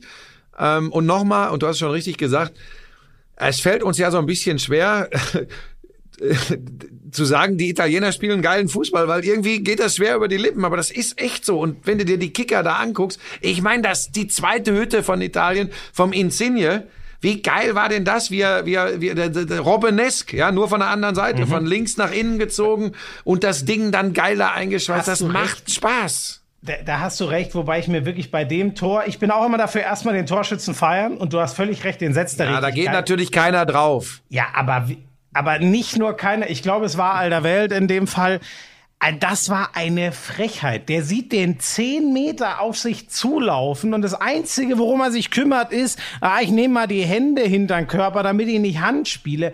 Also da, boah, da habe ich mich so aufgeregt. Äh, das war so schlecht verteidigt von einem einzelnen Mann mal. Aber du hast völlig recht. Die, die Italiener, geiler Ball, diese Schauspielerei, damit werde ich halt nie warm. Und ja, ja das, das war, ich meine, das ist natürlich auch. Aber ich finde, die Italiener machen es schon extremer als fast alle anderen, muss ich ehrlich ja, sagen. Ach ey, guck dir mal an, was haben wir schon von anderen Fußballern erlebt, was für, was für Aufführungen, ganz ehrlich. Äh, natürlich, das Immobile-Ding war halt einfach so geil, weil, weil es einfach in dem Moment, wo dann ein Tor fällt und der Trottel aufspringt, ja, wie nach der Wunderheilung, es, dann ist er halt im Fokus, da siehst du, da denkt er auch gar nicht drüber nach. Aber nochmal, ich warne davor zu sagen, dass das nur die Italiener machen. Nein. Das haben wir von allen schon gesehen. Das war halt scheiße und natürlich, wie Bela Ferretti genial kommentiert, als er dann irgendwann sagte, als wieder einer am Boden lag, ähm, naja, und so, äh, äh, so, eine, so eine Verletzung tut schon zu diesem Zeitpunkt ganz besonders weh.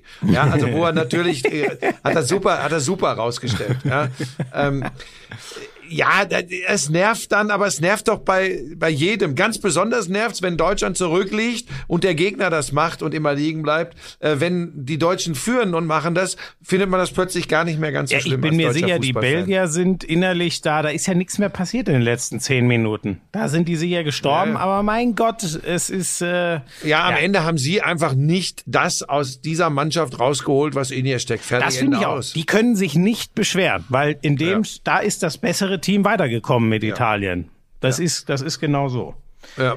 Dann das ähm, dritte Ding habe ich nicht gesehen, da hat der Köppen mir nur immer gesagt, oh, Dänemark führt 1-0, Dänemark führt 2-0 und mein spontaner Reflex, ohne irgendwas von dem Spiel gesehen zu haben, war, es wäre halt einfach die Geschichte dieser EM. Ja. Wir fangen an mit diesem Wahnsinnsschock und der, ja, man kann ja in dem Fall sagen, Tragödie um Christian Eriksen und beenden das Turnier wie 92, als sie von McDonalds direkt zur Europameisterschaft kamen und Europameister wurden. Und diesmal haben sie einen Schock, von dem du dich normalerweise nie wieder erholst, kommen glücklich eine Runde weiter und sind am Ende Europameister. Das wäre die Geschichte, ja, die ich das, lieben würde. Also das wäre ein Traum. Das wäre ein Traum. Und so ein bisschen sind sie ja auch mit äh, irgendeiner Macht da im Bunde, weil ganz ehrlich, ich, da muss ich schon sagen, also ein Unentschieden. Darüber hätte sich schon keiner beschweren können. Mein Gefühl war, aber gut, die waren halt auch in Führung. Das ist immer, ne, die Dänen gehen in der fünften Minute über eine sehr gute Ecke und den Kopfball mhm. von Delaney in Führung. Manchmal verzerrt sowas ja auch ein Spiel, weil warum solltest du in einem K.O.-Spiel, wenn du jetzt nicht die deutlich begnadetere Mannschaft bist, so wie ich es von den Spaniern gegen die Schweiz erwartet hätte, warum soll Dänemark gegen ein echt gutes Tschechien sagen, wir gehen jetzt mit Gewalt aufs Zweite. Das macht ja irgendwie keinen Sinn.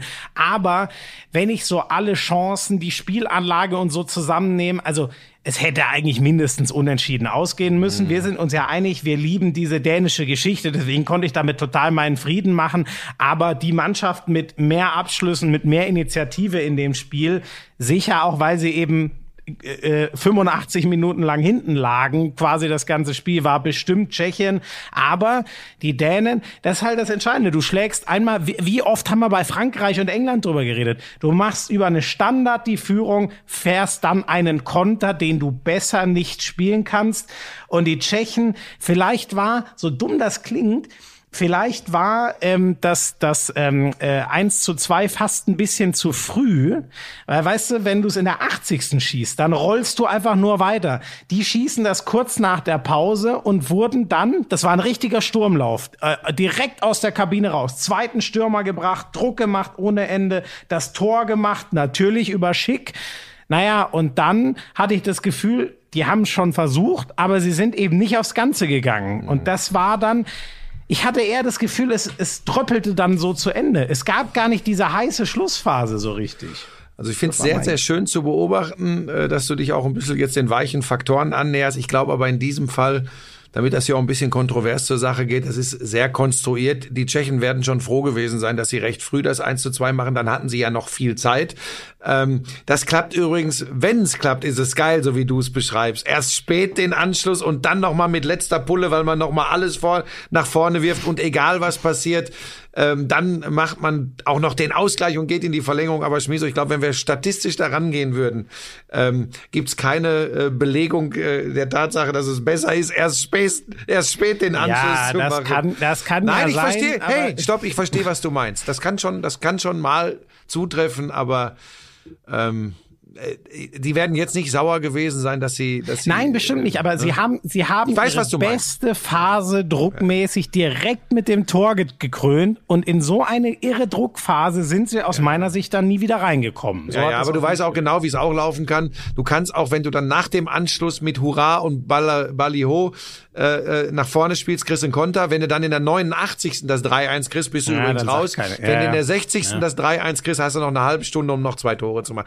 Also das ist sehr hypothetisch, mein lieber junger Padawan. Gut, was nicht hypothetisch ist, Stopp, ganz kurz. Glaubst du, dass, dass der Schick äh, in Leverkusen bleibt? Ich meine, der macht fünf Hütten bei der Europameisterschaft. Äh, da werden jetzt einige anklopfen, oder? Ja, äh, gute Frage. Aber ehrlich gesagt glaube ich, ähm, äh, also ich weiß natürlich nicht, äh, ist ja jetzt nicht so, dass der dort bisher irgendwie äh, alles kaputt geschossen hätte und der Halsbringer ist. Aber das ist doch scheißegal. Der hat fünf Tore bei der EM gemacht. Da gucken sie alle hin. Richtig. Und deswegen kann es ja sein, dass Leverkusen sagt, boah, wir haben gar nicht den Glauben, dass der bei uns Ach. so, so Ach. durchzieht wie bei der EM.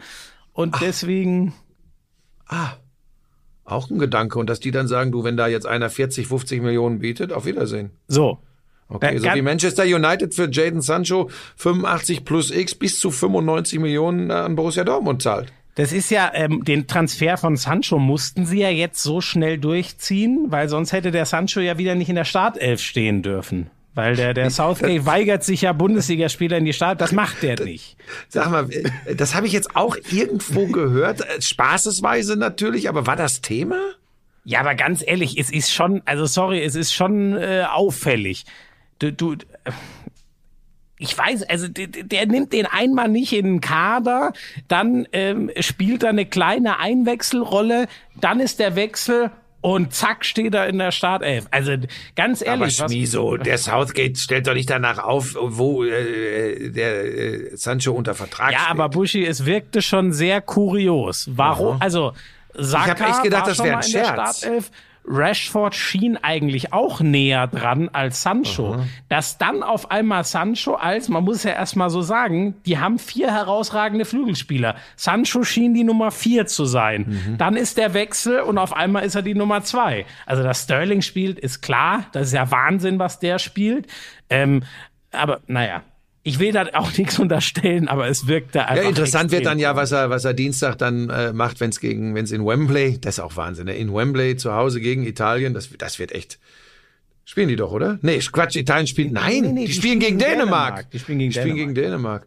Äh, Spanien spielt ja die Ja, ja, die spielen Wiederauflage Dienstag, die spielen Dienstag gegen von Italien 2012. und genau, Italien, Spanien. Ist Ja, ja, war ich jetzt, war ich jetzt durcheinander.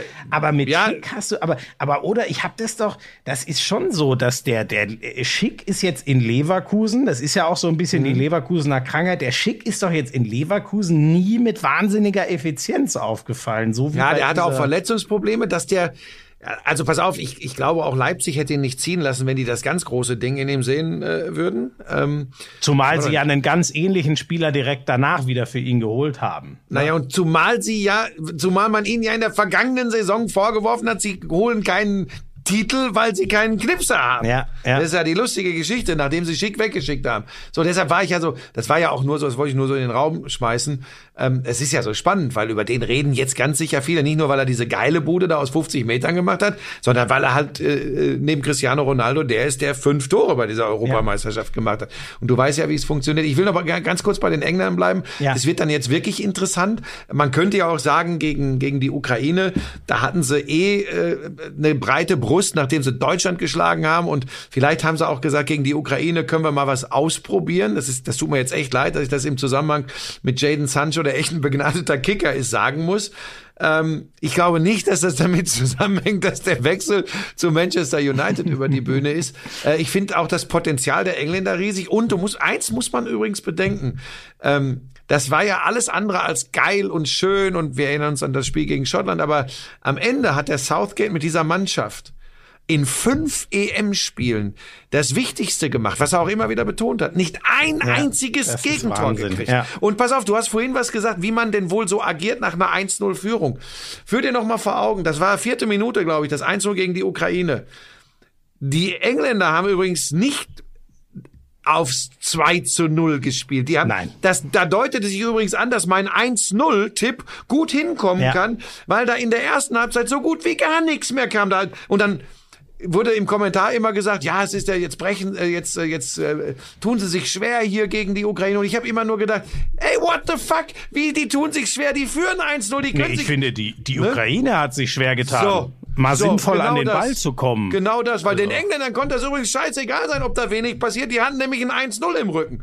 So, und dann, und dann ist es übrigens wieder, ne, hier diese Geschichte mit weichen Faktoren, Momentum. Wenn du dann natürlich so früh zu Beginn der zweiten Halbzeit das 2-0 machst, dann kommt auch eine Lockerheit rein. Und dann haben die Engländer übrigens auch, und plötzlich geht das auch mit Harry Kane, äh, äh, dann haben die Engländer äh, äh, einen Fußball gespielt, wo man sagen kann, oh, die können das Ding holen. Das hätte ich übrigens äh, auch nach dem Spiel gegen Deutschland noch nicht zwingend gesagt.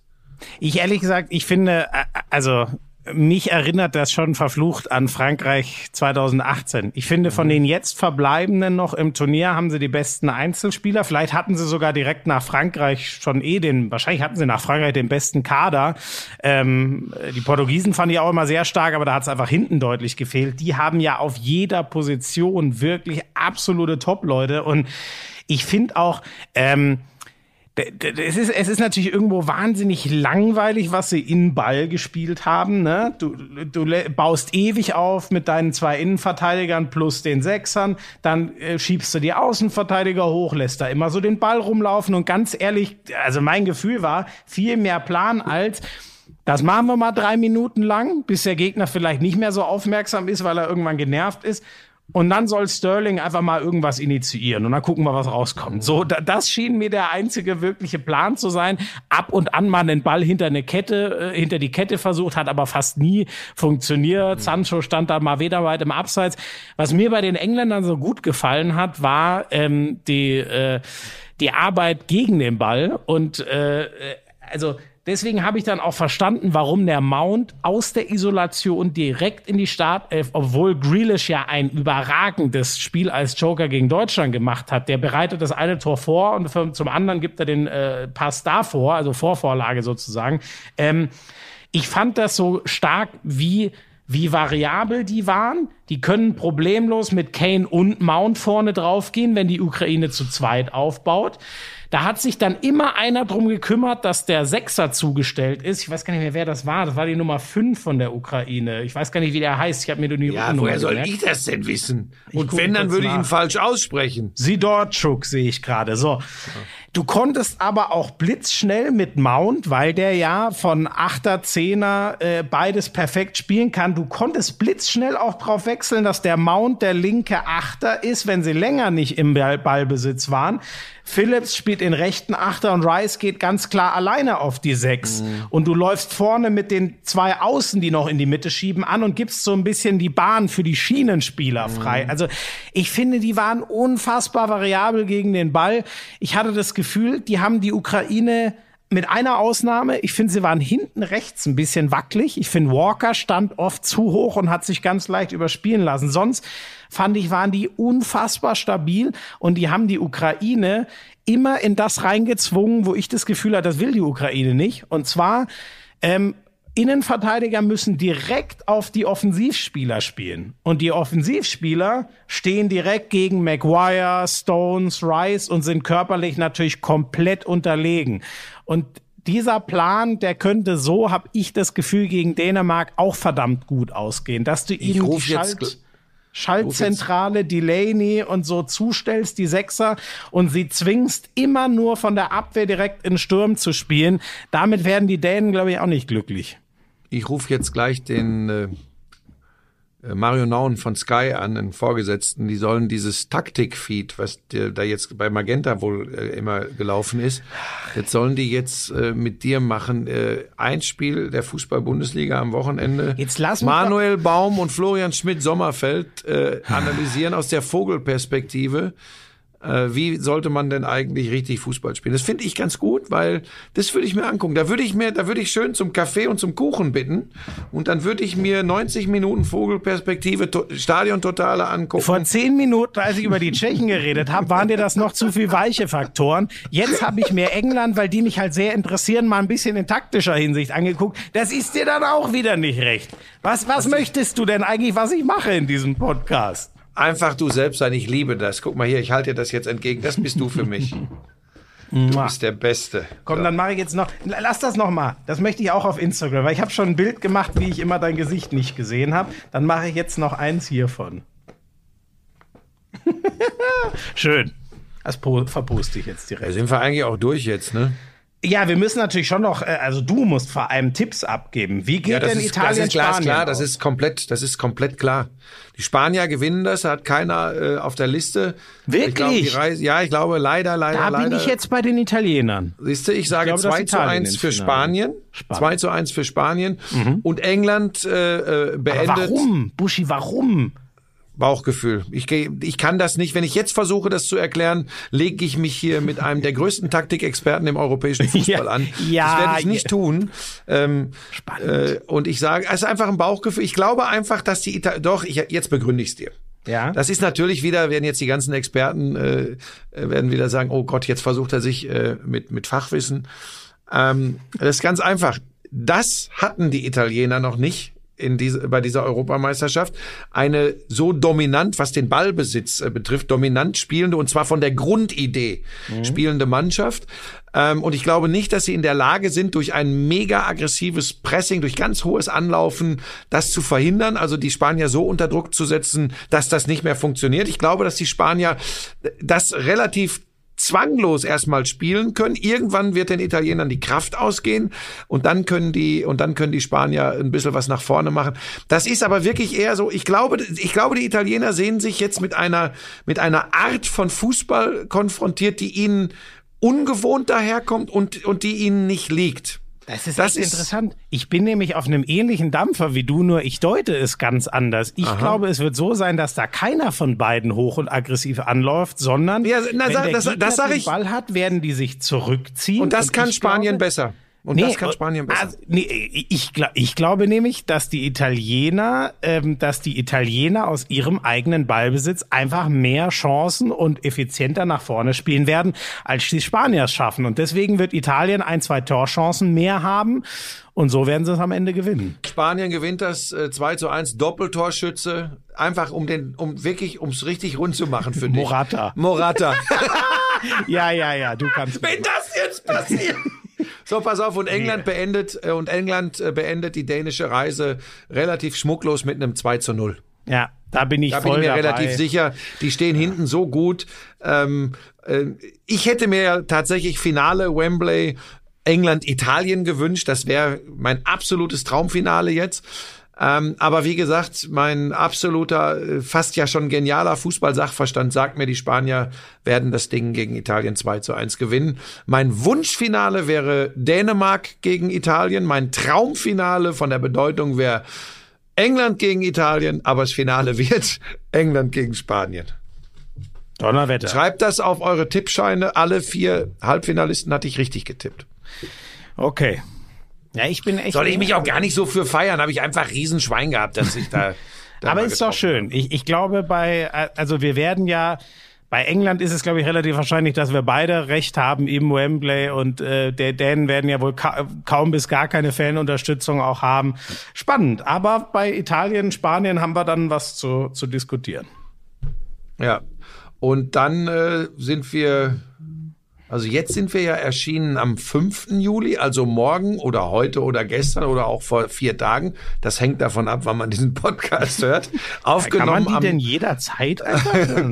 aufgenommen am Sonntag, den 4.7. auf, äh, wie sagt man, online gegangen am 5.7. Und dann sind wir wieder eine Woche später, ne? Am 12.7. sind wir auch wieder da, ne? Da werden wir dann drüber reden, wie es wirklich ausgegangen ist. Ja.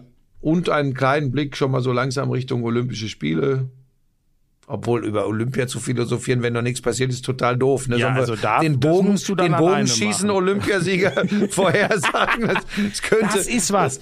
Buschi sagt in allen 608 Disziplinen die drei Medaillen vorher. Ah, Boah, fliegst du eigentlich morgen nach Arbeit. Hamburg? Fliegst du morgen nach Hamburg? Ja. Ah, passiert, okay. Ja. Da ist ja, ich kann ja nicht, ähm, ich äh, ist ja deutscher, wie heißt das, deutscher Sportjournalistenpreis? Ja, morgen, ich ne? nehme dir deinen Preis dann mit. Ist das wieder im Champs-Élysées, äh, im Grand Élysées? ist auf der Champs-Élysées Chance. woanders, ne? Ja, ich, Ja, ich kann nicht. genau. Es ist keine Arroganz. Äh, ich Naja, habe du hast ich halt hab jetzt übrigens arbeiten, noch mal ne? geguckt. Äh, ich habe tatsächlich, ich habe das nur viermal habe ich das Ding gewonnen und dreimal war ich Zweiter in unterschiedlichsten Kategorien beim Deutschen Sportjournalistenpreis. Ja, Moment, zweiter ist, zweiter ist doch auch gewonnen. Da kriegst du Nein, dann einfach zweiter, den Preis zweiter ist, Silber. zweiter ist, das hängt dann immer, das hängt dann immer davon ab, hinter wem man, ich weiß gar nicht mehr, hinter wem ich zweiter war. Bei den Moderatoren, glaube ich, mal hinter Opti und bei den Kommentatoren mal hinter Wolf Fuß. Das hängt immer davon ab, hinter wem man ist. Ähm, es ist eine schöne Auszeichnung, weil die Sportler tatsächlich abstimmen. Die Sportler wählen ihre Lieblingssportmoderatoren, Sportkommentatoren, Sport TV-Sender, Sportprogramme. Und ich finde immer, es gibt ja Leute, die sagen, ah, das ist doch scheiße, wenn die, über die du kritisch berichten sollst, das mögen, was du machst. Das ist plumper Quatsch. Die Sportler können das beurteilen, was Sportjournalisten machen. Und wenn die, und wenn die das mögen, ist das schon eine, eine, schöne Form der Auszeichnung. Äh, dann sauf einen für mich mit morgen, bring mir meinen Preis bitte mit. Ähm, kannst ruhig sagen, du würdest den Podcast mit mir zusammen machen, du darfst den mitbringen. Und ähm, weiß ich. gar nicht, ob, ich weiß gar nicht, ob ich überhaupt eingeladen war. Ja, äh, ich stehe wieder in der dunklen Halle morgen. Aber der Köppen ist wieder gesund, oder? Ja, der ist Gott sei Dank wieder gesund. Der, der, der labert schon wieder nur Unsinn. Der, ey, ohne Scheiß, wir hatten, äh, ich darf das vielleicht gar nicht, doch, das verrate ich jetzt. Wir hatten jetzt einen Kandidaten, der hat von sich behauptet, er wäre großartig in Flachwitzen. Und der hat dann Moment, mit dem Köppen. ach, äh, jetzt. Ja, pass auf, ich sag dir eins, wo lebt der Hase? verstanden. Wo lebt der Hase? Wo lebt der Hase? Im Loch? in der Hoppelhaushälfte. So, pass auf, pass auf. Äh, wie nennt man ein in der Wüste oder in der Serengeti lebendes, extrem reinliches Tier? Ein in der Serengeti lebendes, extrem reinliches Tier. Ich weiß es Die, nicht. Hy die Hygiene. so, pass auf. Und da hatten wir, und Oh Gott. da hatten wir jetzt einen Kandidaten, der war so drauf. Und dann auf der anderen Seite Jan Köppen. Ich sage dir, Schmiso, da waren ja fünf, sechs gute dabei, aber fünf, sechs waren auch so schlecht. Ich glaube, ich habe das Studio verlassen. Ich konnte es nicht mehr ertragen. Das alles ab Herbst bei Ninja Warrior Germany beim RTL. Also es geht echt schon wieder ab. Aber das Ding ist halt, wir sehen wenig Tageslicht, ne? weil wir den ganzen Tag über immer bei der Produktion sind. Deshalb habe ich dich heute auch gebeten, dass wir schon ein bisschen früher aufnehmen. Also mittags schon, dass ich jetzt gleich noch mit, jetzt fängt es übrigens, glaube ich, gleich an zu regnen. Ich könnte kotzen. Also das kann doch jetzt nicht wahr sein, oder? Ja, leck mich doch am Arsch. Jetzt, ach nein, das kann doch jetzt nicht wahr sein. Jetzt, ohne Scheiß. Sorry, jetzt sind hier Tropfen an der Fensterscheibe. Hat dein, hat dein Roller denn ein Dach? Kannst du den, Nein, der Roller hat kein Dach und ich habe auch mir keinen Hast du Regencape kein- ausgeliehen. hast du den Regenreifen auf den Roller aufziehen lassen? Ey, das kann, ey, ohne Schmiese, ohne Scheiß. Jetzt, jetzt geht ach, Das naja, gut, das sind nicht deine Probleme. Musst du denn eigentlich noch arbeiten oder nur feiern noch und saufen und doch die großen mal- Sportjournalisten ich hab doch jetzt, abfeiern? Äh, ich habe da jetzt noch ein bisschen Frei. Podcasten muss ich noch, aber sonst, ja. Was denn noch? Schon wieder auch denn dein anderer erfolgreicher Podcast? Ja, genau. Der mache ich noch den Saisonabschluss mit dem Kollegen Markus Götz zusammen. Da freue ich mich Ach. drauf. Macht der das? Ist dem das nicht so modern? Das ist ja eher so ein gesetzterer Sportjournalist, der Götze. Ja, der, aber der ist der, äh, der Natürlich der ein der absoluter. Handball- Der geht nie, absoluter der mit der Handballfachmann. Zeit. Der ist nicht wie du, der geht mit der Zeit. ja, was du mir immer unterjubeln willst. Dabei bin ich absoluter Technikfreak. ja, genau. Wieso lädt das denn jetzt wieder nicht? Ich, was, was hat er denn jetzt gemacht? Aber ich sag dir, so ein Roller ist so geil. Dieser Roller ist wirklich geil. Aber dass ich den, ohne Scheiß, jetzt fängt das richtig an zu regnen. Das, das, das ist doch eine Verarsche. Ist wieder nicht auf den Wetterbericht geguckt. Doch, eigentlich hieß es nachmittags ganz schön. Deshalb habe ich ja gesagt, komm, lass uns mittags aufnehmen. Ja, dann regnen. wird sich das auch gleich wieder verziehen. Jetzt muss nicht ich irgendeinen- verzagen. Irgendeinen muss ich jetzt dafür verantwortlich machen. Ich beschimpfe ja manchmal Leute völlig grundlos, um sie anschließend in den Arm zu nehmen, Bier auszugeben und äh, Ja, zu mich drücken. zum Beispiel. Aber ein Nein, Bier hast du mir noch du- nie ausgegeben. du, du, de- was? ja, pass doch. mal auf, du hast dich schon, du hast dich schon, pass auf, du hast dich schon durchgefressen und durchgesoffen. Also bitte sei jetzt, ja, jetzt bitte werd nicht komisch. Ich bin auf eine gleiche Hochzeit eingeladen wie du übrigens im Sommer, habe ich gestern von Lisa. Oh erfahren. ja. Ende Juli. irgendwann- Ja, das wird schön. Oh, da freue ich mich. Ja. Oh, da freue ich mich. Gut, Da berichten das wir euch dann von. Ja, ja, weiß ich gar nicht, ob man dann darüber, weil Ja, wie ja, du doch. auf wie du auf Feiern bist, das habe ich ja hier schon mehrfach angedeutet. Ich sage nur Schlagseite.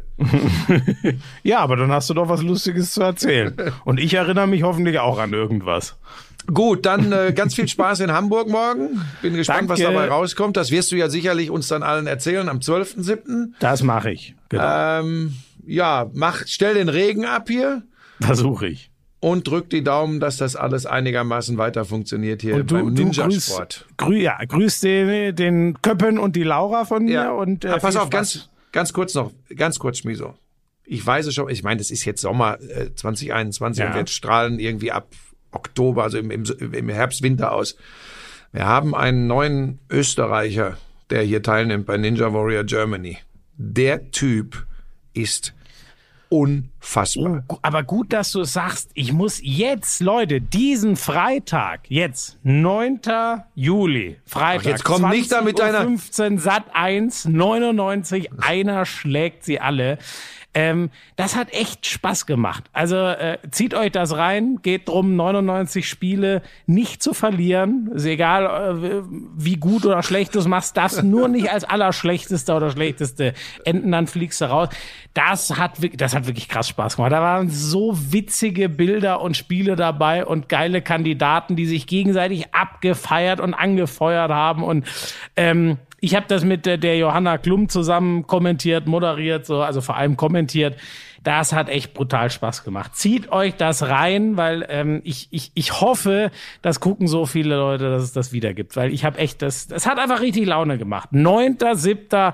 diesen Freitagabend 2015 in Sat 1 ich kann jetzt keine Werbung für die Konkurrenz machen, das wirst du verstehen. Man darf nur das gut finden, was man selbst macht oder was der Sender überträgt, für den man auch arbeitet. Sat 1 arbeite ich nicht mehr für, kann ich an der Stelle nicht gut finden. Drück dir aber die Daumen, dass das Ding gut funktioniert. Und ganz kurz noch ähm, ein kleiner Spoiler, der Gewinner dieser Show äh, gewinnt einen Coffeeshop in Amsterdam. Nein, aber 99.000 Euro. Oh so. Mann, ey. Schmieso, ähm, ja, Schwiegereltern kommen heute Abend, ne? Ja, Kommt Besuch dann, dann. bestell den lieben Gruß. Das mache ich. Äh, Helena natürlich auch. Äh, benimm dich und wir, äh, wann wollten wir nächste Woche aufnehmen? Hatten wir das schon ausgemacht? Montagvormittag dann.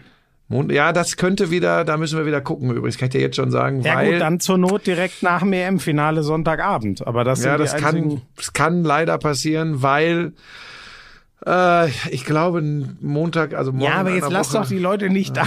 Das bereden Meinst wir. Meinst du, das können sie langweilen? Das können also die Leute auf, langweilen. Ja, gut, dann gucken wir mal, wie wir das machen. Ich, ich weiß noch nicht, wann wir da mit der Macht's Aufzeichnung gut, liebe Lauscher. Tschüss.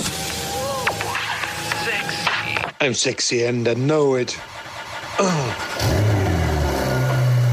Damals war das auch noch, als du deinen ersten Porsche in Reichsmark bezahlt hast, ne? Wir müssen natürlich noch über Snooker sprechen. Das ist eine Spielerei, die braucht kein Mensch. Ey, und ich sag's dir, auf der Insel, Premier League. Das ist alles nur schlimm. Ach, Buschi, lass das. Es ist so erbärmlich. Lauschangriff, Lauschangriff. Inhalt. Lauschangriff.